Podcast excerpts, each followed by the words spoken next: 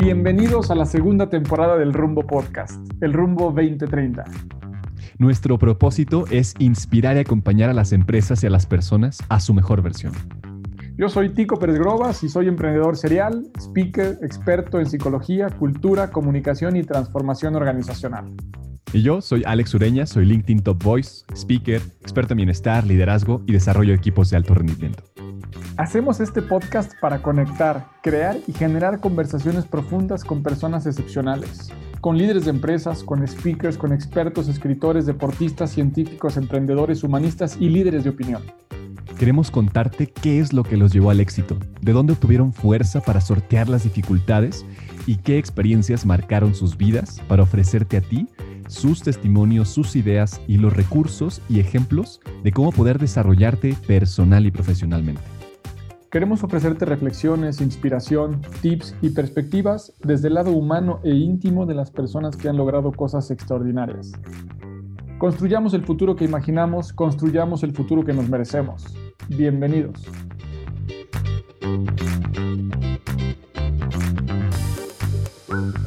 Bienvenido, qué gustazo, qué placer tenerte, qué lujo tener a Farid Qué, alegría, simplemente me llena de, alegría que podamos estar acá platicando, echando un momento de cotorreo.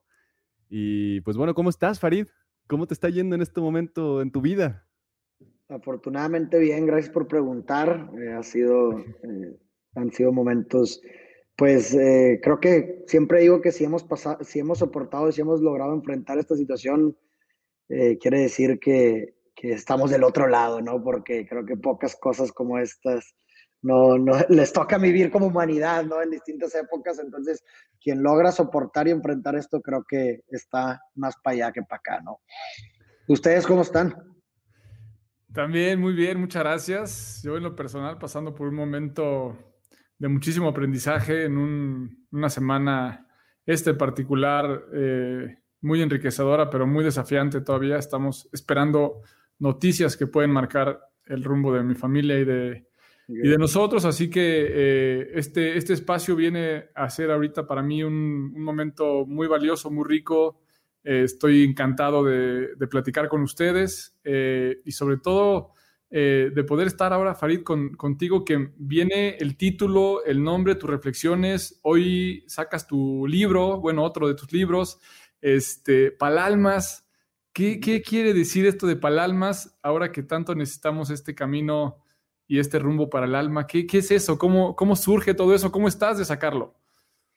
Pues eh, estoy muy bien, estoy muy contento, muy emocionado por haberlo sacado. Palalmas es una condensación. Me gusta mucho jugar con las palabras, ¿no? Eh, y me gusta crear, hay veces palabras por medio de una condensación de, de distintas palabras, ¿no? Por ejemplo, eh, no sé, hay un poema, bueno, me gusta mucho escribir en poesía, entonces a lo largo de mi vida he escrito diferentes poemas, que es como mi, es un mecanismo de descarga, ¿no? Eh, esa, eh, a través de la tinta yo descargo mi sentir, ¿no? mis vivencias, lo que, lo que guardo dentro de mí. Y este, eh, palalmas es una condensación de la, de, entre dos palabras, que es alma y palabra. Si, tú, mm. si juntamos palabra y alma, se forma palalma. ¿no? Y la, la, premisa detrás de esa condensación es que lo que se dice en poesía no se puede decir de otra forma la poesía embellece la realidad. La poesía como una expresión artística, ¿verdad? Porque es una expresión artística como muchas otras, es una lengua del alma, ¿no?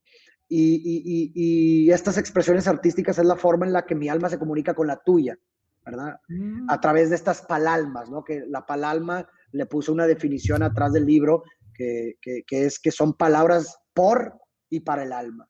O sea, son palabras del alma para tu alma y, de esa forma es como se conectan de una forma desnuda y tan profunda, ¿no? Que, que, toca las fibras más sensibles del ser, ¿no? Entonces, e, esto es prácticamente lo que está detrás de este nuevo libro que se llama Palalbas, que son 100 síntomas de mi alma en un montón de palabras.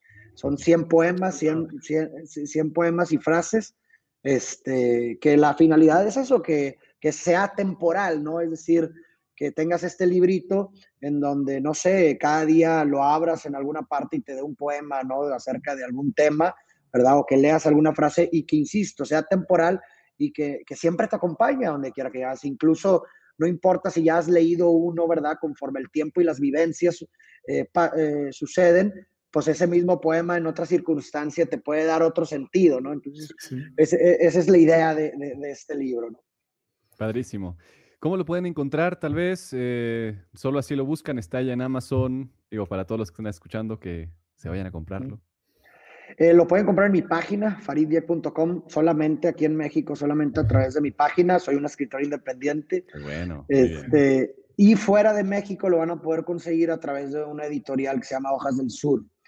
Eh, a través de esa editorial, supongo que, bueno, en librerías y demás, pero todavía no. Ahorita solamente fue el, lanzamiento independiente en México, como yo soy de México, ¿verdad? Este, pues aquí yo tengo como, pues, eh, pues lo manejo yo, ¿verdad? Entonces, eh, en México, en mi página faridiek.com lo pueden pedir. Nos parece perfecto. Celebramos contigo este, este lanzamiento y también la, la, como la expresión. En este sentido, creo que eh, ahora que tuvimos que, irnos hacia adentro, resguardarnos en casa, también es un buen momento para, cerrar los ojos, para mirar ahí en el alma. Y para todo esto, Alex, eh, ¿tú cómo estás? Tú que en estos meses hemos podido rebotar muchísimo esto de, hablar desde ahí, de buscar estos espacios y en gran medida este rumbo 2030 tiene que ver con una invitación a, una exploración al interior. ¿Cómo estás hoy, Alex? Mm. Bien contento, eh, sorprendido. Siempre que, estoy aquí frente a, ustedes, ¿no?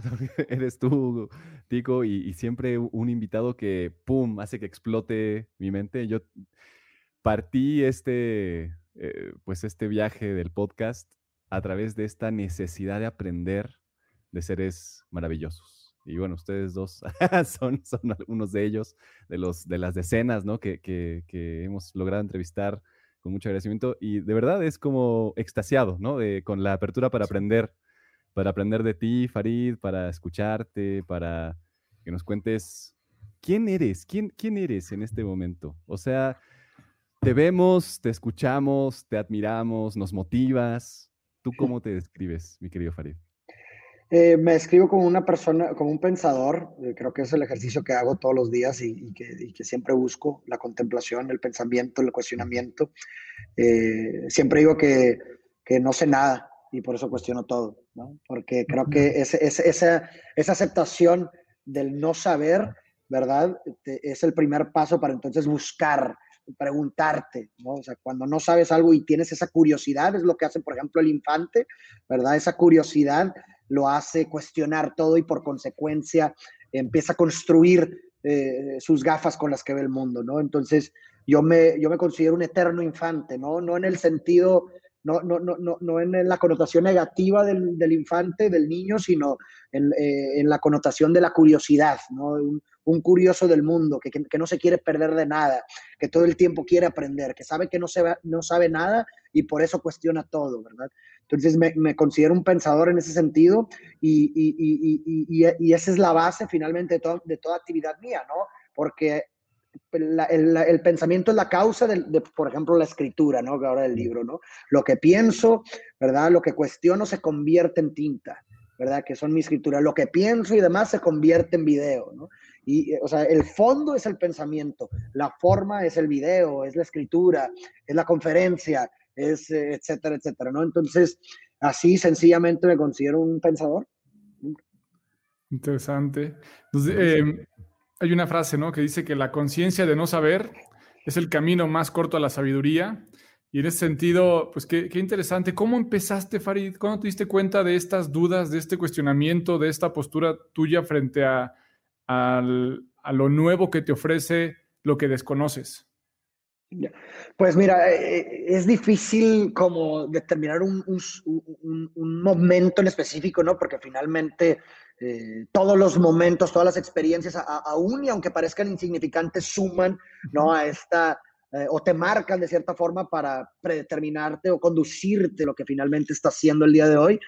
Eh, siempre desde pequeño he tenido un interés eh, eh, profundo por la filosofía, por la lectura filosófica. Recuerdo que desde los 14, 15 años me ponía, tenía este interés por, por e iba a la biblioteca ¿no? de la prepa y, y, y demás para, para rentar libros de filosofía, ¿no? los clásicos de de Aristóteles, Locke, mucho de política en un inicio, ¿no? De las sociedades políticas.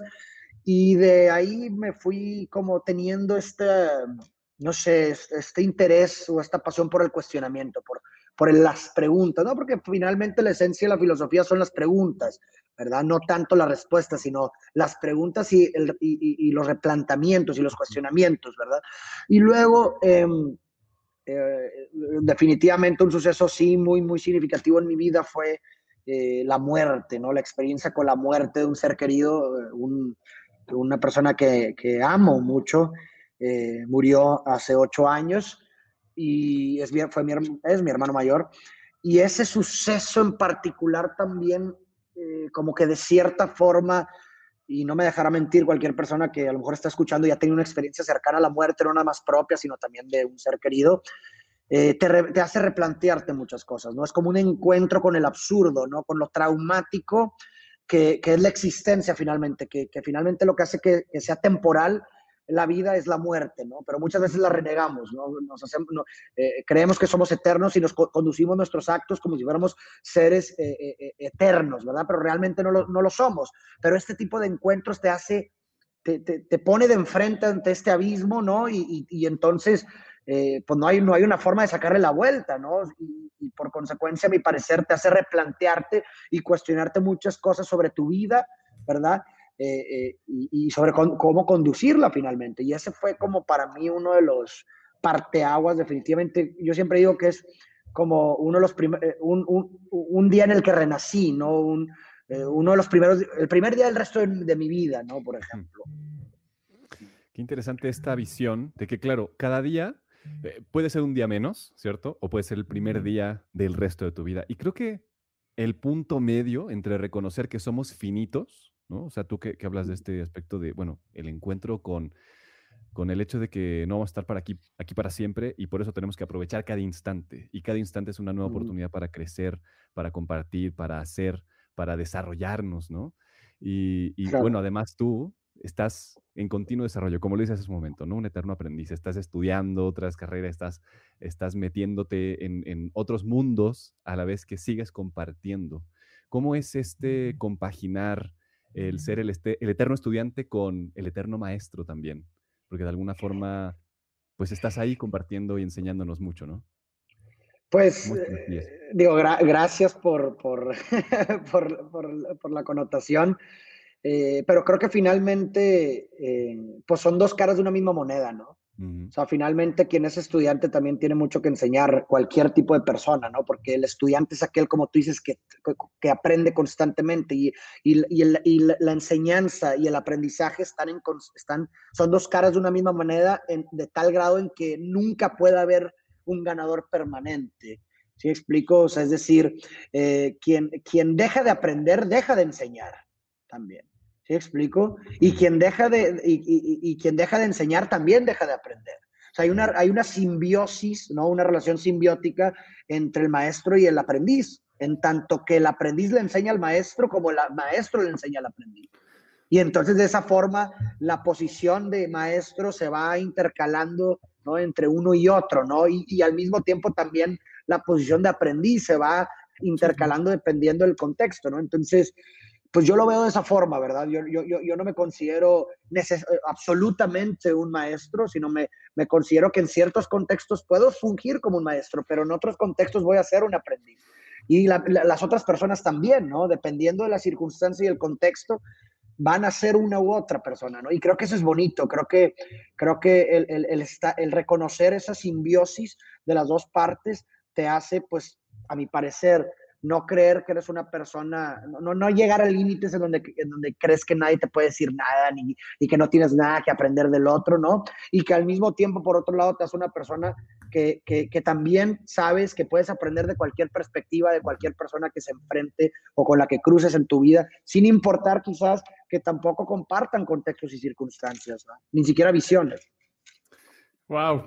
A ver, pensando en eso, me imagino esta, esta aula en donde está pues el maestro que en ese momento también puede estar aprendiendo, ¿no? Pero pues, este, como el estereotipo es, ahí está el señor o la señora dando una clase a una serie de, alumnos y está el rol típico, ¿no? Pero otra vez volviendo un poco a lo que nace de tu alma, lo que nace y transmites en una pluma, pero también pensando en esto que nos contabas de la biblioteca desde prepa, en donde tenías este diálogo con maestros que no los veías, pero los leías y que hoy tampoco ves a tus alumnos, digamos, o a tu audiencia cuando escribes, pero llega el mensaje y de pronto no te pasa que cuando tú escribes eres los dos. Claro, completamente, completamente. Ese es, es, precisamente lo, que digo, ¿no? O sea, son dos caras de una misma moneda, ¿no? Y, no, y no hay un ganador permanente en tanto que ah, siempre eres un maestro, todo el tiempo eres un maestro, o en todo lo que haces siempre eres un maestro, no, sino que coexisten y bailan armónicamente las dos caras, ¿no?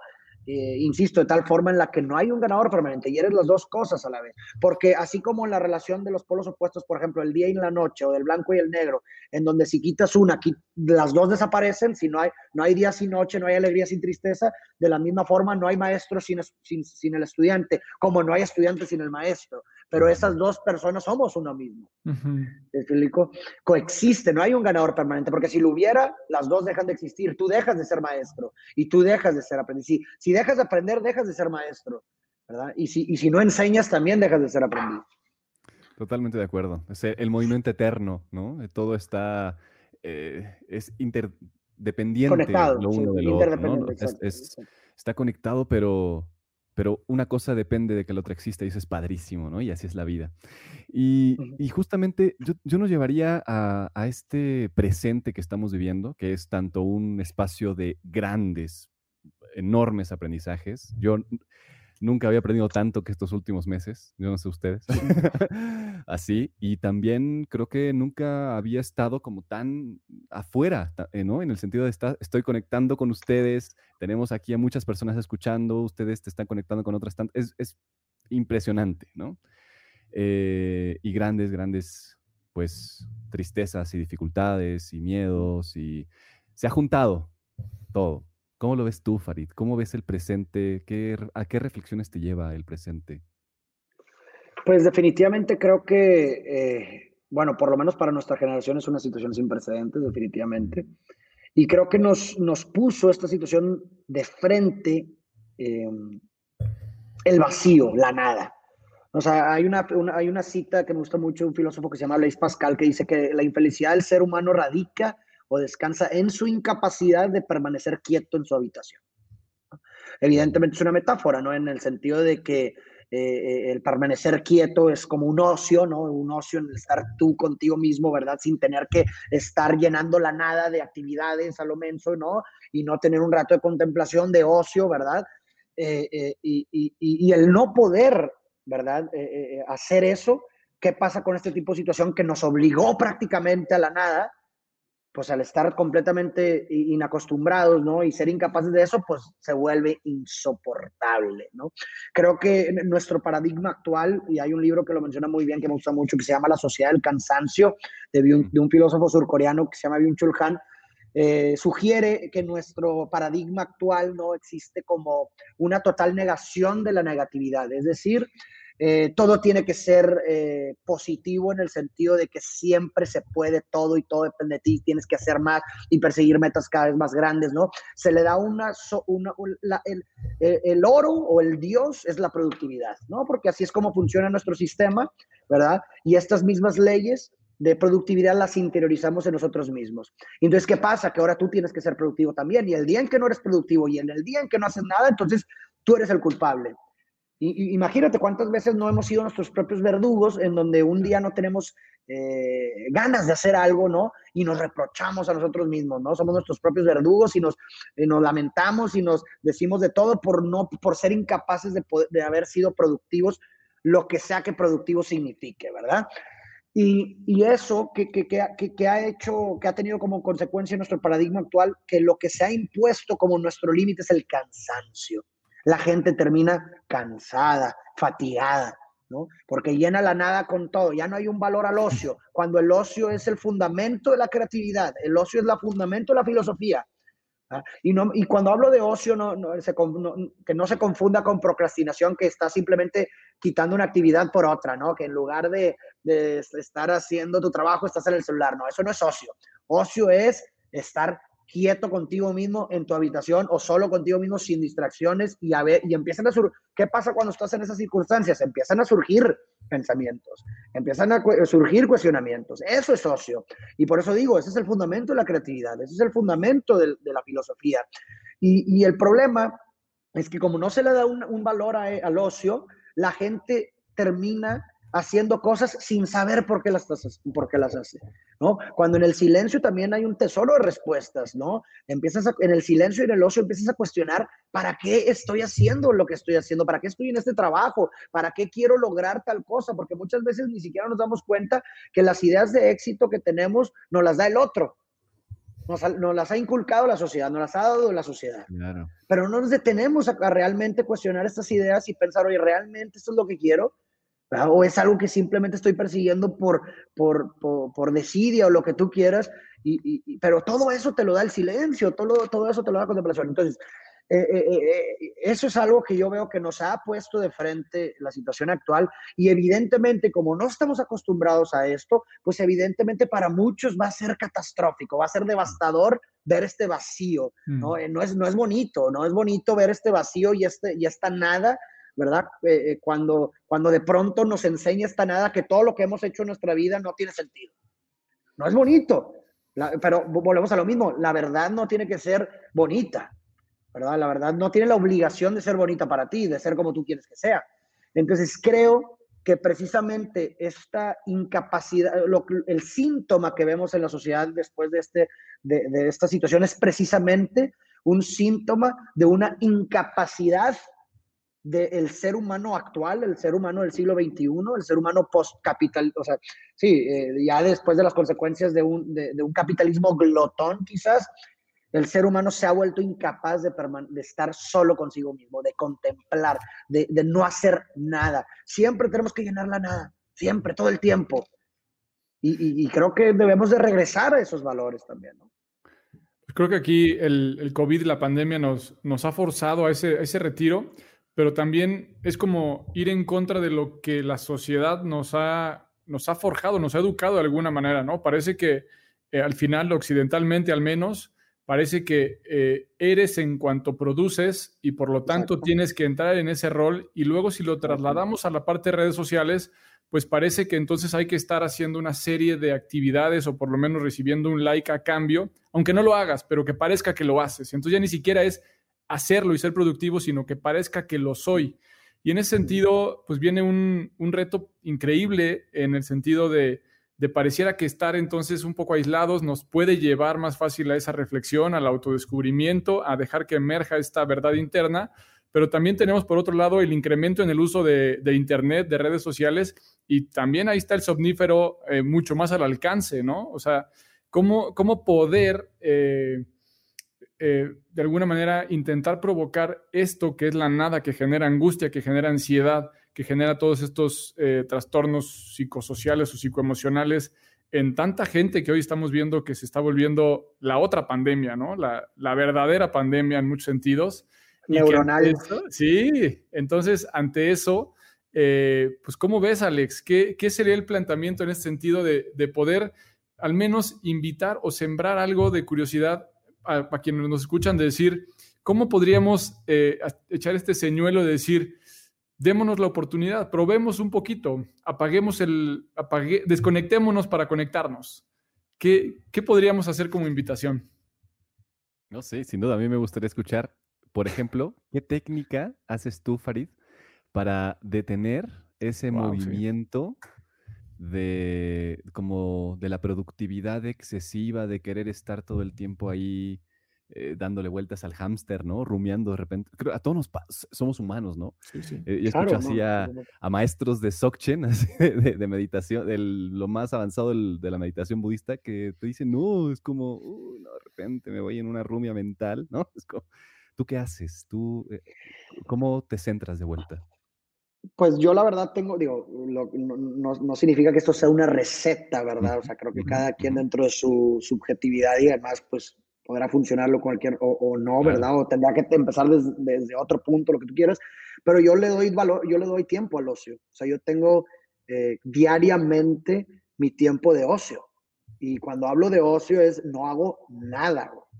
¿Sí explico? O sea, no, tengo no, tengo el celular a la mano, simplemente me voy a caminar solo o me voy a sentar a una banca solo, Durante, y, y, y, no, me, y no, me, no me paro hasta de cierta hora, dos horas y demás. Y es impresionante, la, o sea, de verdad, o sea, eh, digo, y no es algo que yo esté revelando tampoco, ¿verdad? Es algo que durante toda la historia la humanidad, todos los, o sea, toda la, todo el pensamiento, ¿verdad? Que hemos, que hemos llegado nosotros a heredar, se ha derivado del ocio. O sea, realmente, o sea, de no hacer nada. O sea, cuando no estás nada, cuando está Newton sentado en su maldito árbol y le cae la manzana, güey, ¿verdad? Estaba en ocio y dijo, ah, cabrón, pues, ¿por qué cayó la pinche manzana, güey? ¿No? Claro. Y, y ahí tenemos las bases, de, ¿verdad? De, mucho el pensamiento, ¿no? Pero así seguramente, yo siempre digo, si seguramente Newton hubiera tenido un celular, güey, un smartphone, hubiera estado sentado abajo, hubiera estado sentado abajo de su árbol y le cae la manzana, hubiera agarrado, ah, qué hueva, güey, ¿no? Y, ay, qué, qué dolor, y se mete al Instagram, ¿no? Es más, hasta sube, ¿no? Eh, raza, me, sí, me cayó esta manzana, güey, qué pedo, ¿Cómo, ¿cómo, va su día? ¿Sí me explico? O sea, creo que es, eso es precisamente un, un, un gran reflejo de algo que nos falta en nuestra sociedad actual, mm. en nuestro paradigma actual. Estoy, estoy de acuerdo. Mira, eh, hay una cosa bien interesante. Hay un efecto que hace el cerebro que se llama red neuronal por defecto, justamente. Y, es esa interacción que solo sucede eh, cuando estamos sin hacer nada en particular. O sea, cuando no usamos nuestra corteza prefrontal así como, ¿no? Dejamos, nos vamos, ¿no? Y justamente es el momento que interacciona y es una tormenta, ¿no? Y es muy estable y eh, hace todo el sentido que a través de esos momentos, pues la creatividad máxima se manifiesta y podemos, pues, seguir, ¿no? Porque sin, duda tenemos muchas habilidades, podemos concentrarnos, podemos eh, enfocar, al final hay un aspecto de productividad que también es bien interesante, nosotros hablamos mucho de eso, ¿no? por un lado el ocio, por el otro, ¿qué balancea? ¿Qué le da eh, estructura, ¿no? Justamente ayer escribía, que en, mucho, y esto me lo dijo mi madre ayer, ayer eh, la vi después de muchos, muchos meses, y me decía, esto se trata, o sea, bueno, fue mi cumpleaños, entonces me decía, este año tienes que sostener y concretar, sostener y concretar, sostener. Y, me hace mucho sentido, ¿no? ¿Qué opinas tú de eso, Farid? ¿Cuál es el otro lado de cuando ya alcanzas esa creatividad? ¿Qué sigue? Pues yo, yo, yo, creo que lo que dices es muy cierto, ¿no? O sea, eh, como quien dice, pues hay, siempre hay una síntesis, ¿no? Tienes la, tienes la tesis, quizás, no sé, la tesis de, del hacer, ¿no? Y la antítesis del no hacer, ¿no? Mm. Tienes como esa, esa, esa, esa, tesis y antítesis, que finalmente se produce una síntesis, ¿no? Que, que, que yo la llamaría, a esa síntesis yo la llamaría un saber hacer. ¿no? Mm. La síntesis entre un no hacer y un hacer sería un saber hacer, que es muy diferente a un hacer de más. ¿Sí me explico? O sea, es, es completamente diferente, ¿no? Entonces, digo, eso saber hacer, pues evidentemente creo que va a variar dentro de, la persona y de la actividad y lo que tú quieras, ¿verdad?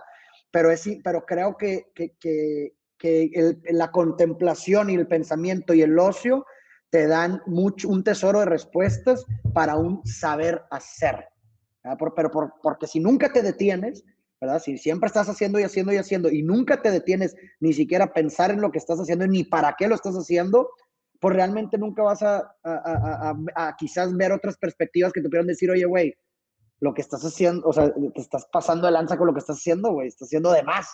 Te explico, no, no tienes que acabar fatigado todo el día, güey, todo el tiempo. No tienes que acabar, el cansancio no tiene que ser el límite, no tienes que acabar agotado, güey. No, no, tienes que ser un robot, una máquina, güey. Eres un humano, ¿Sí me explico? Sí. En, en ese sentido, un, tema que nos fascina y lo, y lo hacemos muchas veces con las empresas, tiene que ver con esto que acabas de decir, Farid, es ¿para qué? ¿No? Mm. O sea, ¿para qué hacemos las cosas? ¿Para qué estamos aquí? ¿O para qué decimos que estamos aquí? Porque no sé si vamos a llegar al, al, a la respuesta, pero al menos la narrativa nos hace creer que es eso y nos motiva. Hablabas hace rato de la energía que la desgastamos o tal, pero también es una fuente de energía cuando encuentras ese propósito. ¿Cuál es tu propósito, Farid? ¿Tú para qué estás aquí? ¿Cómo y cuándo lo encontraste? Pues eh, yo siempre creo que el, propósito de, lo que hace, o sea, bueno, de entrada creo que existen muchos propósitos, cada actividad tiene un propósito distinto y, creo que son propósitos que uno construye, ¿no? De la misma forma siempre hago como la relación de, de la construcción de una narrativa, ¿no? Literaria, por ejemplo, con la construcción de un propósito una actividad o una vida, porque finalmente no deja de ser una narrativa. es, una, es una narrativa y como cualquier narrativa, se lee en retroacción. ¿Qué quiere decir eso? Que conforme vas viviendo nuevas cosas, le das un sentido diferente a todo lo que has vivido. O sea, que el futuro redefine el pasado. Sí. O el presente y lo que, y lo que vienes viviendo resignifica el pasado. Entonces, en ese sentido, eh, eh, yo me considero como una especie de peregrino, ¿no? De un caminante, en, donde yo sé que el, propósito que tengo el día de hoy no tiene que ser el mismo que, de, mañana, simplemente me sirve como una dirección, pero el camino lo construyo al andar, ¿no? Como esta canción que dice, caminante no hay camino, se hace camino al andar, hay una canción que va así que me gusta mucho, y que, y que, y que yo sé que conforme vaya viviendo nuevas cosas, eh, voy a poder cambiar la narrativa de lo que he vivido antes. Entonces, mucha gente creo yo, que se frustra cuando esta narrativa que tiene, por ejemplo, el, eh, de hoy para atrás, no es encantadora. ¿Sí explico? Mucha gente se frustra por eso, porque no, no les encanta, no, no gusta, ¿verdad? Pero creo que e, e, ese es el cambio entre, entre la idea de encontrar un propósito y construir un propósito, porque creo yo que cuando entiendes que el propósito se construye al revés, es decir, conforme vas viviendo nuevas cosas, entonces si, si, el, si lo que hoy tienes no es encantador, tienes la, te da la esperanza, ¿no? De que puedes, por medio de, las, de, de, tu voluntad del día de hoy, vivir nuevas cosas que te resignifiquen aquello que es desencantador. ¿Sí? O sea, que no es, no es eh, algo fijo, no es algo determinado, sino es algo que está en constante movimiento. Entonces yo, yo por lo pronto, ¿verdad? Todo gira alrededor del camino de ser un instrumento de cambios positivos, ¿verdad? Ese es como mi camino. Y para ese camino que es infinito, ¿verdad? Hay muchas actividades que te pueden, que te pueden eh, hacer o, satisfacer ese, ese, ese, propósito, ¿no? Puedes, oye, siendo amable con el otro, es una forma de satisfacer ese, e, e, ese, ese, propósito. Que mi trabajo ayude a los otros, es una forma, ¿no? Entonces hay muchos soportes, ¿no? Muchas fuentes de, de, de, alimentación, muchas fuentes que alimentan dicho propósito, ¿no? Porque creo que uno de los problemas también grandes de la gente es que sus propósitos los, los ponen en destinos, ¿no? O sea, es decir, en llegar a un destino en particular, llegar a ser director de una empresa, llegar a emprender, son destinos, pero los destinos, los destinos son efímeros. ¿Qué pasa? Llegas al destino, ah, ya soy director, ya emprendí, ya bla, bla, y llora. O ya gané una medalla olímpica, ya soy famoso, lo que tú quieras, y luego la vida continúa. Entonces yo siempre he creído que los propósitos deben ser infinitos, insaciables, eh, que, que, sean, que, tomemos ventaja de nuestra condición de seres deseantes, porque nunca vamos a dejar de desear, somos seres deseantes, atravesados por el deseo. Entonces tenemos que utilizar eso a nuestro favor y escoger y construir propósitos infinitos que no terminen hasta el punto final de nuestras vidas. Sí. En ese sentido, eh, ¿cómo, poder, eh, por un lado, buscar esta claridad, ¿no? De, bueno, para esto existo, aunque no sea mi compromiso, mi promesa eterna, pero sí creo que hace, hace falta por ahí eh, invitar o generar esta reflexión de ¿para qué vas a hacer las cosas en el largo plazo? O sea, ¿qué conexión tiene lo que, lo que hacemos hoy con lo que queremos lograr mañana? Cómo invertimos hoy cierto tiempo y por lo tanto aceptamos algún tipo de frustración para una causa más grande. Pero también tiene que ver con cómo, o sea, ni siquiera tenemos que inventarla nosotros, podemos unirnos a otro movimiento, podemos unirnos o podemos formar parte de algo más grande con otros. Y hoy creo que este mismo sentido de comunitario, este mismo sentido de, de lograr esta transformación, este bien común, esta inspiración, eh, tiene algo que nos une, yo no sé si como especie, pero sí creo que nos une, al menos en este momento, que lo hemos visto en diferentes retos sociales, ¿no? El más cercano creo que en México tuvo que ver con el temblor, ¿no? En donde nos vimos haciendo cosas que un día antes no hubiéramos pensado que hubiéramos salido a hacer. Ahora en la pandemia también hemos visto diferentes tipos de actos en donde buscamos eh, dar y en ese sentido encontramos una gratificación personal, no necesitamos publicarla. Eh, y hace rato hablabas que en tu camino tenía que ver con ser un instrumento. ¿Qué relación tiene esto con lo que estudiaste en términos de música, producción? ¿Cómo conectas eso y qué has hecho con ese interés que tenías hace algunos años? Pues bueno, he mezclado mucho mis pasiones. Estudié como primera carrera producción musical y luego una segunda carrera en psicología y un máster en clínica psicoanalítica. Y aparte, pues bueno, como autodidacta en filosofía, no académica, pero no profesionalmente hablando, pero pues como mero aficionado. Entonces, eh, mi trabajo viene siendo prácticamente una mezcla de todas esas pasiones, ¿no? Porque eh, están las expresiones artísticas, como por ejemplo la poesía, y también hago ah, en muchos poemas, eh, componemos la música original detrás mm. del recital.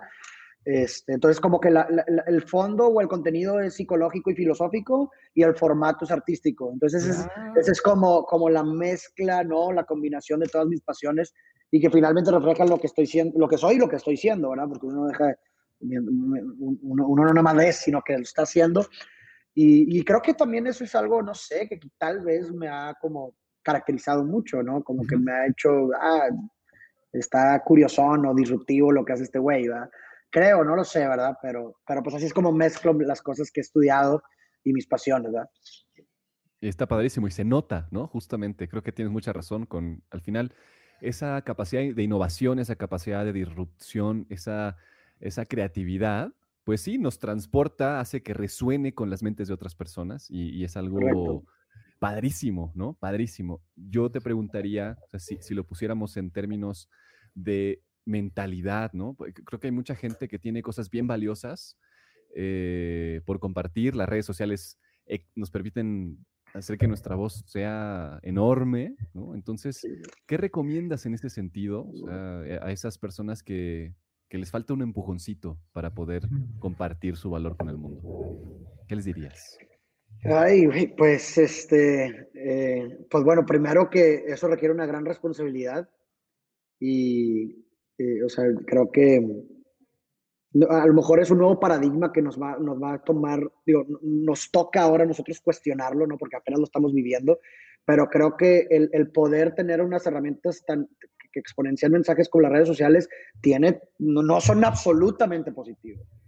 O sea, tienen sus lados eh, negativos, ¿verdad? Que pues apenas vamos a estar experimentando y que, y, y que precisamente eh, pues nos toca pues realmente darles, eh, no sé, relucir, sacarlos a la luz, ¿no? O sea, eh, yo le diría a alguien que, que, quiere ser público, que quiere compartir con todos, que bueno, que primero pues que, que, realmente asuma con la responsabilidad que eso conlleva. Y que, y que conlleva una responsabilidad de hablar en redes sociales es que sepas sustentar lo que estás diciendo, güey. Que no digas cualquier pendejada, güey. Que todos las decimos, sí, alguna vez lo hacemos, pero por lo menos, güey, tengo, no sé, a lo mejor puedes decir, güey, es que en, en ese momento realmente tenía toda esta, de todo este sustento detrás para poder decir, oye, si alguien me, me, contradice lo que estoy diciendo o que alguien dice que no estoy cierto, por lo menos tengo las bases para poder entrar en un debate, güey. Y no simplemente decir, ay, pues es que se escucha bonito, güey, y por eso lo comparto. ¿Sí explico? O sea, creo que, creo que hay una responsabilidad grande en eso, ¿verdad? Eh, eh, eh, y que obviamente a lo mejor no va a ser, no, como humanos no la vamos a poder satisfacer al 100% siempre, ya somos seres humanos y a veces la cagamos, güey, o lo que tú quieras, pero por lo menos realmente tener, la, realmente asumir con esa responsabilidad, de realmente hacer lo mejor para la gente, o sea, realmente ser tus, lo mejor posible en lo que estás tratando de compartir para la gente que lo va, lo va a consumir, ¿no?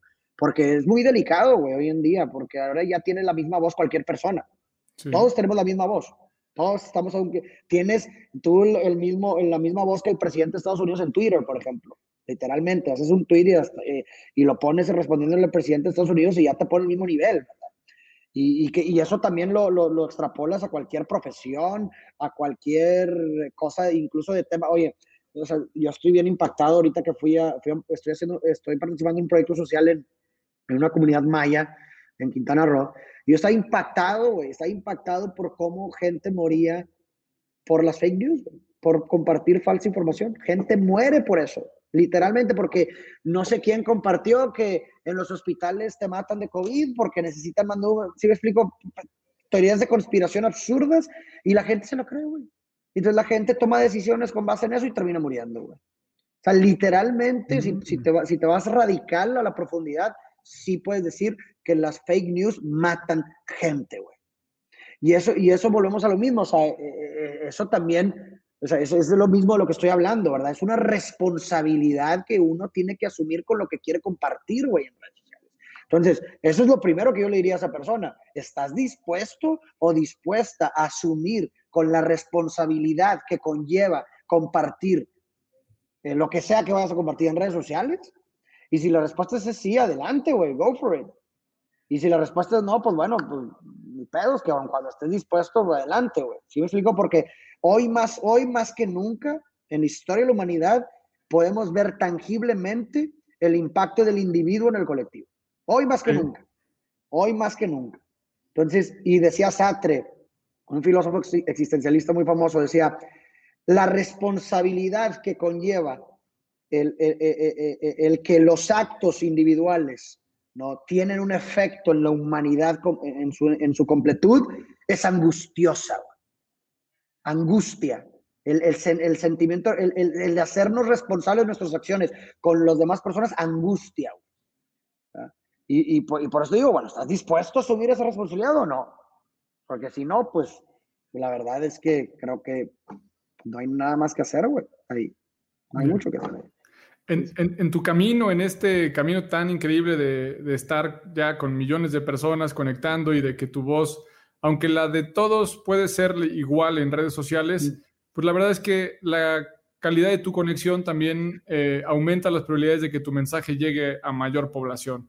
En el camino que tú llevas, en donde hoy tu voz pues, es identificada y llega de línea directa a muchas personas, ¿cuál ha sido la experiencia, Farid?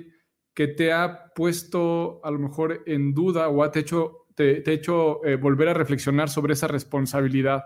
¿Has tenido algo en la que en este trayecto de avanzar a ser el líder de opinión que hoy eres, eh, hayas hecho o te hayas preguntado o hayas reculado? Eh, pues bueno, definitivamente recibo pues retroalimentación de tanto positiva como negativa, ¿no? es decir, eh, recibes eh, naturalmente eh, retroalimentación de gente que no sé, que tal vez vio algún contenido tuyo y, y, los, le sirvió como inspiración o como guía para, no sé, hacer cambios importantes en su vida, ¿verdad? Como también recibes comentarios, digo, no, no, a lo mejor, digo, uno nunca va a llegar a realmente a saber, ¿verdad? Pero recibes comentarios a lo mejor de que, oye, no estoy de acuerdo con algo que estás diciendo, ¿verdad? que es completamente normal también. Pero ambos te sirven, ¿no? Ambos te sirven porque por un lado dices, oye, bueno, ¿sabes qué? este, eh, eh, pues de cierta forma eh, tu trabajo está sirviendo como un medio positivo, ¿verdad? Para muchas personas. Y por otro lado, también las críticas te sirven para saber qué, por dónde puedes mejorar, güey. Si realmente los tomas como tal. Obviamente tienes que saber discernir y filtrar qué sirve y qué no, ¿verdad? O sea, tienes que también tener esa conciencia de que, bueno, pues, de o sea, realmente es una crítica constructiva o realmente no es una crítica constructiva. E incluso en una crítica constructiva puedes tú no estar de acuerdo con ello pero tienes que luchar también con egos, ¿no? Porque, o sea, digo, no tiene de malo que digas, oye, es que, eh, no sé, eh, no me gustó que utilizaras esta palabra en lugar de otra. Pues es, constructiva, gracias. O sea, sabes que yo sí prefiero utilizar esto, no sé, es un decir, ¿no? Entonces, digo, obviamente tienes que discernir entre que es ego o simplemente es una decisión creativa o lo que a ti te gusta, ¿verdad? Pero creo que ambas retroalimentaciones te sirven, una para continuar y otra para mejorar. Y, creo que una persona debe de, ser, de estar dispuestos y abiertos a, recibir, por ejemplo, lo negativo, porque muchas veces nomás queremos lo positivo y nos sesgamos ¿no? en este disfraz de que necesariamente hay, porque a una persona le ayudó, entonces ya necesariamente todo lo que digo está bien. No, güey. No, no, no, no necesariamente. ¿verdad? Entonces, tiene, creo yo que sí, te sirve como gasolina ver los comentarios positivos, pero te sirve como mejoramiento los comentarios negativos. Obviamente, insisto, los filtrados, los que sí son comentarios constructivos. Y así es como lo manejo yo y, creo, ¿verdad? Creo que he sido congruente en el sentido en que todo el tiempo estudio, ahorita te digo, eh, una segunda carrera, una maestría, eh, estoy pensando incluso en estudiar otra maestría ahora, eh, entonces estoy en constante, en constante evolución, en constante desarrollo, en constante aprendizaje, que finalmente es como una especie de asunción de responsabilidad para con la demás gente, para la gente que, que, me sigue y que espera un mensaje y yo estoy dispuesto a dárselo siempre de pues, la mejor calidad posible actual. Mañana a lo mejor va a ser mejor, pasado mañana va a ser mejor, o lo que quiera, pero por lo menos en el momento es lo mejor que puedo dar. Está padrísimo. Y, y, eso, al final, con que mueva a una persona, con que le transforme a alguien, ¿no? Esto de ser un instrumento de cambio positivo que, mencionas hace un momento. O sea, nosotros decimos, bueno, si le sirve a uno y si uno se transforma positivamente, ya cumplimos la misión. Evidentemente, qué alegría poder llegar a millones y que ellos se transformen y, o al menos les des esa, esa chispa, esa semilla para que otras cosas crezcan y se compartan, ¿no? Y, eso está, eh, eh, pues es una misión hermosa, ¿no? Y yo te preguntaría, virando un poco, ¿no? O sea, moviendo un poco la conversación, sin duda conectado a esta construcción semántica, ¿no? O sea, al final construimos mundos, hacemos construcciones a través de las palabras, eh, transformamos vidas, nos transformamos a nosotros y, hay todo un concepto ahí de intersubjetividad, ¿no? entre lo que nos decimos y lo que no nos decimos y, cómo nos tratamos. Me gustaría escuchar también tu opinión respecto a este momento, esto, esto que estamos viviendo, de la separación, ¿no? Y, me voy a referir a un video tuyo que, en el que hablas sobre el amor, pero más allá del poema bellísimo y la música, este, este movimiento en el que tocas pero no tocas a alguien, ¿no? Tocas eh, y, tocas lo etéreo de alguna forma y es muy... Eh, a mí, me, a mí, yo lo veo y estamos en pandemia y no nos podemos tocar, ¿no? Y esa intersubjetividad en, en, el contacto, en lo humano, ¿no? O sea, a ti te vemos y, es como, ok, ¿cómo, ¿cómo, llevamos a esto, esto a, a, lo que nuestro cuerpo nos pide, ¿no? ¿Qué, qué, ¿qué, dirías de eso? No sé si es una sola pregunta, pero te tiro ahí algunas, algunas eh, líneas que la que quieras tomar, adelante. De, no entendí muy bien sí, sí, sí. La, la, pregunta. no, no, no. Eh, eh. Mira, la intersubjetividad que yo veo en, esta, en este contacto que está faltando en este momento. Okay. ¿no? Eh, pones este video y, te lleva a esta necesidad que tenemos. Sin embargo, nos estamos viendo en dos dimensiones, ¿no? No, no tenemos disponible eh, esta tercera dimensión que es fundamental, que nos hace sentir, que nos hace ser humanos, ¿no? A veces escuchar un mensaje em, eh, bello te puede transformar, te puede llevar a un nuevo lugar, pero es el contacto humano el que nos transforma realmente a profundidad, ¿no? Entonces, sí, claro. ¿cómo, cómo ves este tema? ¿Qué, problemas le ves? ¿Qué consecuencias le ves a futuro? ¿Y qué cosas positivas tal vez también? Pues digo, es una tesis muy interesante, o sea, finalmente eh, creo que eh, finalmente somos seres adaptativos, ¿no? Por naturaleza nos adaptamos al ambiente y creo que o sea, quién sabe, ¿verdad? Sería una tesis, ¿verdad? Pero sería interesante ver qué tanto interiorizamos, por ejemplo, estas nuevas relaciones, ¿verdad? Este, este, este nuevo tipo de relación, así como digital, en, en, 2D, como tú lo dices, ¿no? sería interesante si pudiéramos llegar al nivel de adaptarnos de tal forma que eso mismo produzca, ¿no? Lo mismo que, que, quizá una relación en 3D produzca, pues digo, tal vez, ¿verdad? No, realmente, realmente es, que no lo sabemos. Nosotros pues somos, somos seres que estamos en transición, ¿no? Es decir, nosotros tenemos el contraste, eh, ¿verdad?, abismal en donde prácticamente toda nuestra, nuestra dinámica social, ¿no?, eh, eh, eran en 3D y apenas a nosotros nos ha tocado estar en la transición, ¿no?, a esta, a esta, nueva, a esta nueva relación, pero quién sabe, imagínate en un futuro en donde haya, no sé, se desarrolle más la realidad virtual o lo que tú quieras y las relaciones llegan a ser en 3D, como tú dices, por una combinación de 3D con digital, güey. Y, pudiéramos decir, oye, eso pudiera a lo mejor crear los mismos estímulos que, que, que, que crea, por ejemplo, una relación de lo que nosotros consideramos normal. Pues tal vez sí, ¿no? Es más, hasta me atrevería a decir que seguramente sí, ¿no? O sea, seguramente sí, yo creo, ¿no? Entonces, eh, eh, creo que, híjole, es una, es una interesante tesis, no me atrevería a decir no me atreveré a decir que, ay, güey, no sé, güey, no sé qué. Es, es, es, es digo, definitivamente por el contraste que tenemos nos hace como esta prohibición, nos hace el desear, ¿verdad? Definitivamente eh, eh, lo prohibido. Pero, ¿qué pasaría si no fuera prohibido, güey? es decir, ¿qué pasaría si realmente tuvieras la opción de hacerlo? ¿Realmente lo estaríamos buscando con el mismo fervor que lo estamos haciendo ahorita? ¿O no?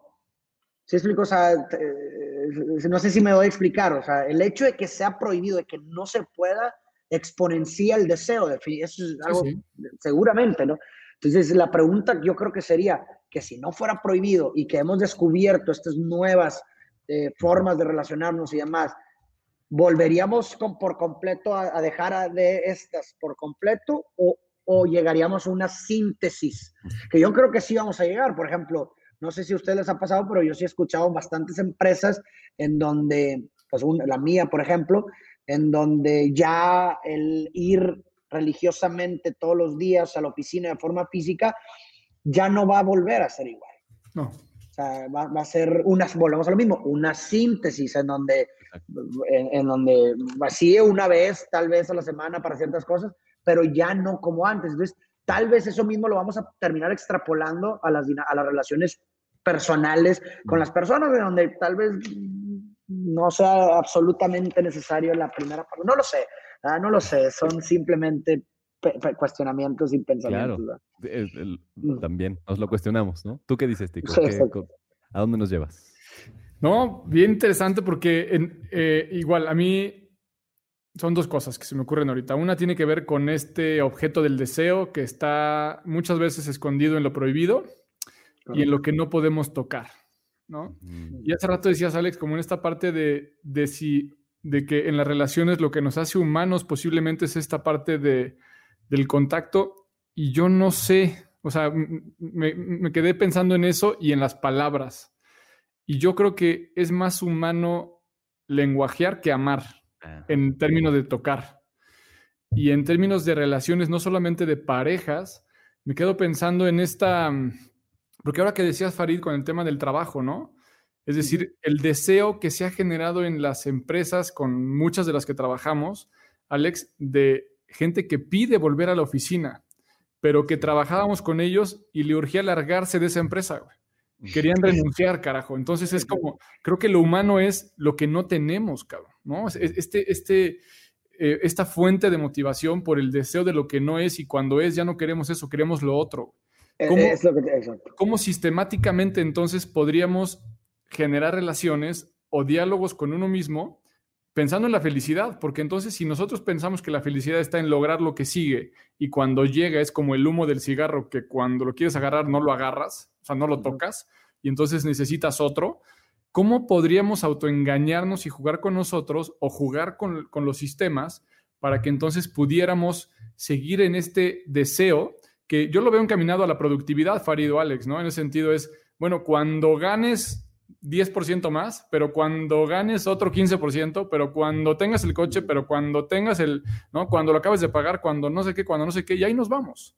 ¿Cómo podríamos hacer entonces en este sentido eh, a ver, salirnos de ese juego, ¿se podrá salir o lo podremos aprovechar para entonces impactar a más personas? ¿No? Eh, o sea, ¿cómo creo que ahí, creo que ahí sí llegamos al, casi al final del capítulo pensando en esto, pero nos deja como para ampliar la conversación.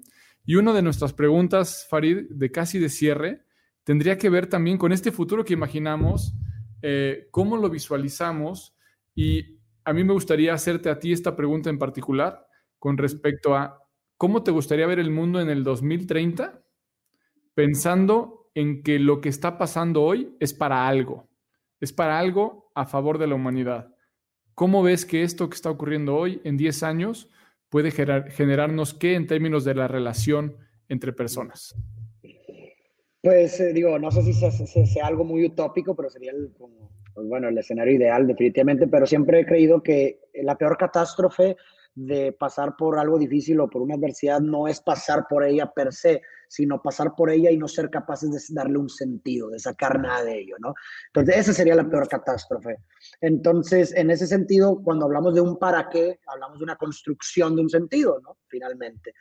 Y yo quisiera, ¿verdad? Y, me remonto a lo que decíamos a un inicio, yo quisiera que esta situación eh, eh, nos haga replantearnos problemas estructurales que tenemos como sociedad, o sea, porque muchas veces nosotros, o sea, finalmente el movimiento de la sociedad es cómo funciona. que, que, heredas ideas de otras épocas y esas termina, las terminas normalizando eh, de tal forma en la que crees que esto es lo que es y listo y así es como debe de ser y ya.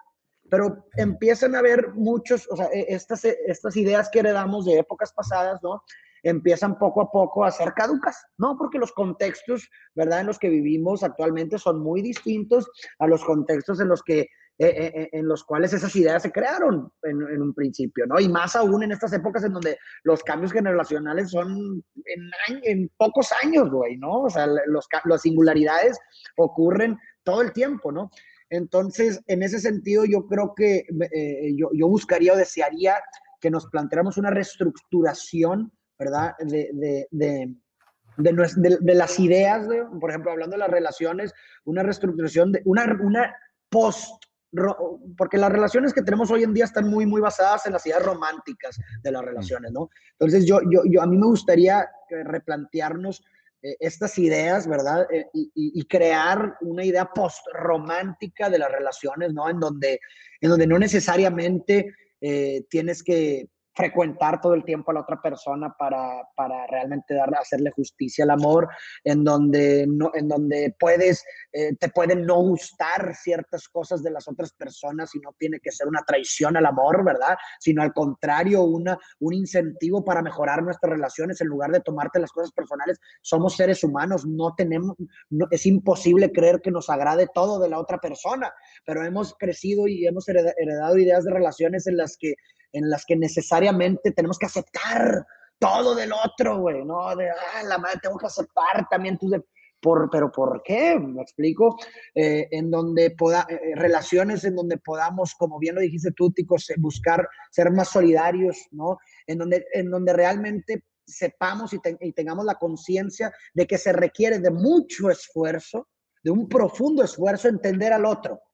¿No? Porque también creemos, ahora heredamos estas ideas en donde el otro intuitivamente ¿verdad? Tiene que saber lo que pasa dentro de ti. Y ese es tu alma gemela, y esos son tus amigos, los que, los que por intuición tienen que saber qué pasa dentro de ti y que con pocas palabras dicen, ah, yo entiendo lo que está pasando dentro de No, sino nuevas relaciones en donde realmente asumamos con la responsabilidad de que se requiere de un gran esfuerzo entender al otro.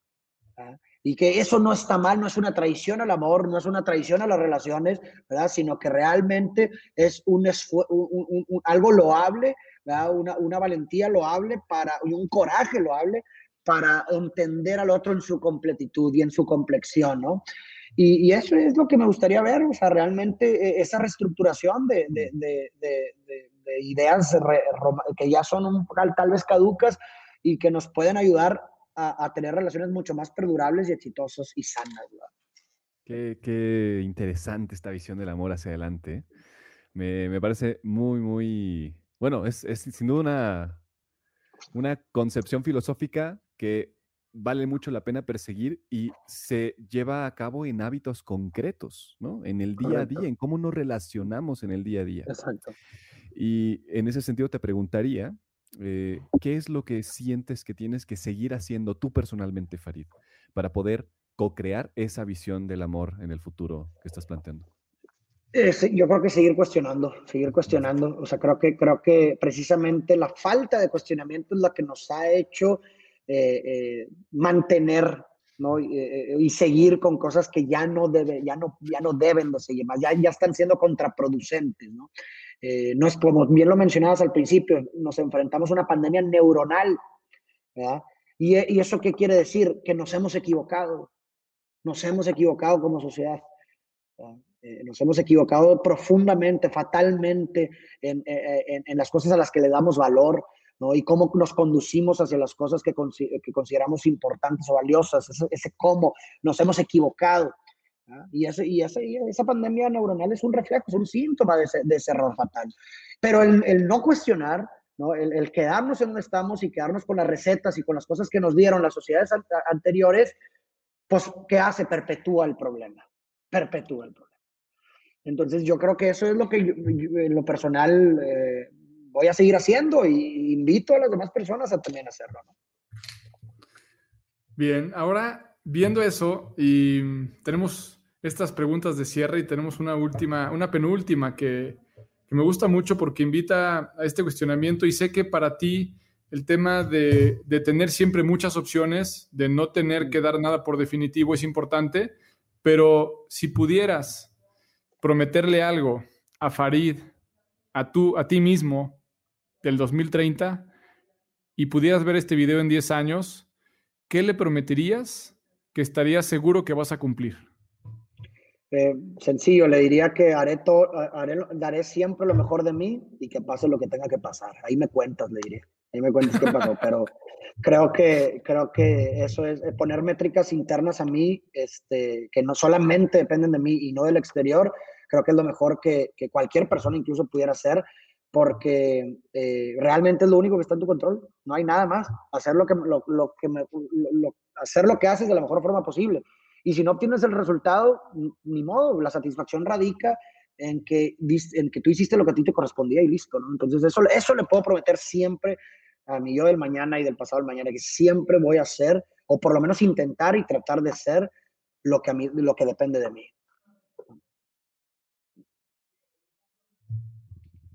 Traes el mute. Ah, perdón. Absolutamente contundente, ¿no? Eh, que creo que solo con eso podemos seguir adelante y siempre vamos a seguir adelante. Está padrísimo. Farid, cuéntanos ¿Qué te llevas de esta conversación? Pues muchas cosas, la verdad, ahorita está mi mente así, o sea, porque pues obviamente la conversación surgen, surgen nuevos cuestionamientos, surgen nuevas dudas, surgen nuevas cosas eh, eh, para pensar, ¿verdad?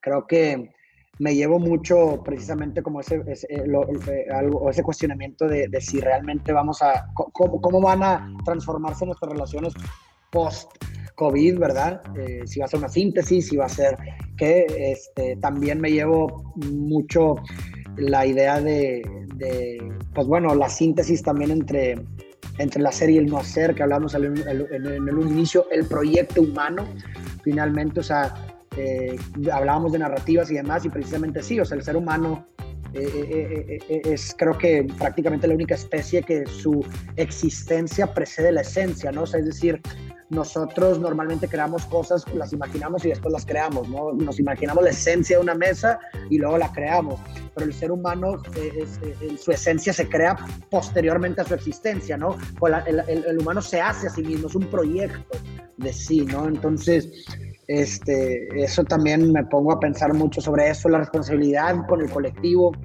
las nuevas dinámicas en las redes, o sea, qué tan que, que, debe de haber prohibiciones, debe de haber cuáles son las métricas o lineamientos eh, ahora con estas plataformas en donde cualquier persona puede hablar, ¿verdad? Y puede decir cualquier cosa, cuáles son los lineamientos, debe de haber prohibiciones o no. Eh, muchas cosas, güey, muchas cosas. Gracias por acompañarnos en este capítulo y muchas gracias por llegar hasta el final. Celebramos estar cerca de ti y te invitamos a que sigas tomando acción para continuar rumbo a tu mejor versión. Son muchos los que creen que no se puede. Son muchas las malas noticias, son mayoría los que prefieren quejarse que proponer. Tú diste un paso rumbo a tu mejor versión. Invita a alguien más a que también lo dé contigo. Sigue y taguea a empresas con rumbo tanto en LinkedIn como Facebook e Instagram o en los perfiles personales de Alex o míos.